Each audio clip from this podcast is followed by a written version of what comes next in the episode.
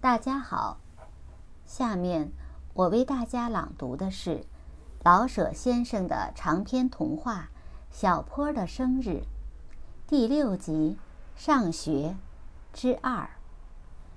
小坡虽然羡慕别人的学校，可是他并不是不爱他所入的学校。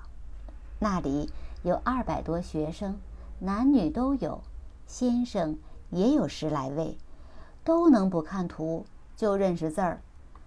他们都很爱小坡，小坡也很爱他们。小坡尤其爱他本年级的班主任先生，因为这位先生说话洪亮，而且能在讲台上站着睡觉。他一睡，小坡便溜出去玩一会儿。他醒来。大声一讲书，小坡便再溜进来，绝对的不相冲突。六点半了，上学去。背上书袋，袋中除了笔墨纸砚之外，还塞着那块红绸子宝贝，以便随时变化形象。拉着妹妹走出家门，先去看看南星好不好？好啊。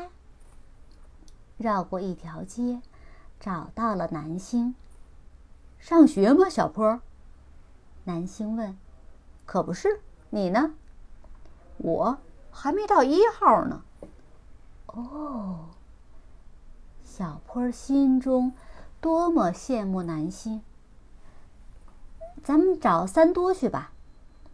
别去了，三多昨儿没背上书来，在门口罚站。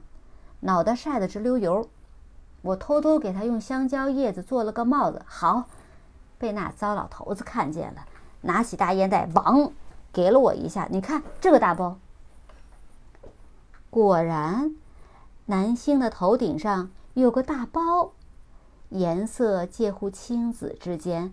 啊，小波很为南星抱不平，想了一会儿说：“南星，赶明儿。”咱们都约好，去把那个糟老头子打倒，好不好？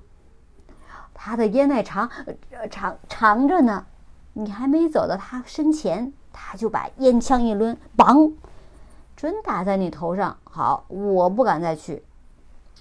南星摸着头上的包，颇有点儿一朝被蛇咬，三年怕井绳的神气。先去偷他的烟袋呀，小坡说。不行，三多说过，老头子除了大烟袋，还有个手杖呢。老头子经常念叨：“没有手杖，不用打算教学。”手杖，仙坡不明白。哎，手杖，南星也不知道什么是手杖，只是听三多说惯了，所以老觉得似乎。看见过这种叫手杖的东西，不敢说一定是什么样儿。什么是手杖呢，二哥？仙坡问小坡。小坡翻了翻眼珠，嗯，大概是个顶厉害的小狗，专咬人们的呃腿肚子。那真可怕！仙坡颤着声说。小坡知道，这个老头子。有些不好惹，他只好说些别的。咱们找小印度去怎样？已经上学了，刚才从这儿过去的。南星回答：“反正他们总已有一个在家呀。他们不是一对一天轮着上班上课吗？”小坡问：“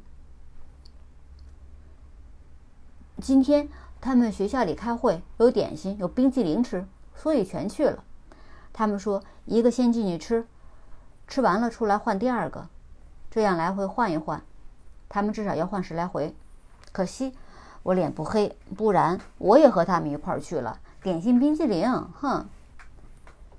南星此刻对于生命似乎颇抱悲观。点冰激凌，点心。小坡、仙坡一起舔着嘴唇说。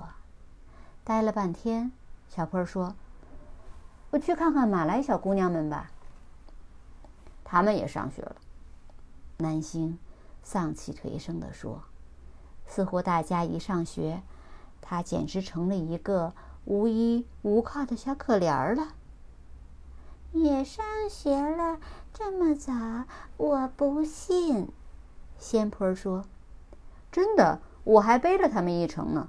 他们说，有一位先生今天早晨由床上掉下来了，不知道怎么再上去好，所以传奇学生们，大家想个好主意。”哦，仙坡很替这位掉下床来而不知怎么再上去好的先生发愁。把床翻过来盖在他身上就不错，省得上床下床怪麻烦的。小坡说：“待了一会儿，可是，嗯，那要看是什么床啦。藤床呢还可以，要是铁床呢，未免有点压得慌。其实，在地板上睡也不坏，可以不要床。”仙坡说：“有这样的老师真好玩。”我赶明儿告诉我父亲，也把我送到马来学校去念书。南星说：“你要去，我也去。可是你得天天逼我上学。”仙坡说：“可以。”南星很高兴，仙坡这样重视他。好了，南星，晚上见。我可得上学了。小坡说：“早点回来呀，小坡。”咱们还得打一回呀！南星很诚恳的央求：“一定。”小坡笑了笑，拉着妹妹把她送回家去。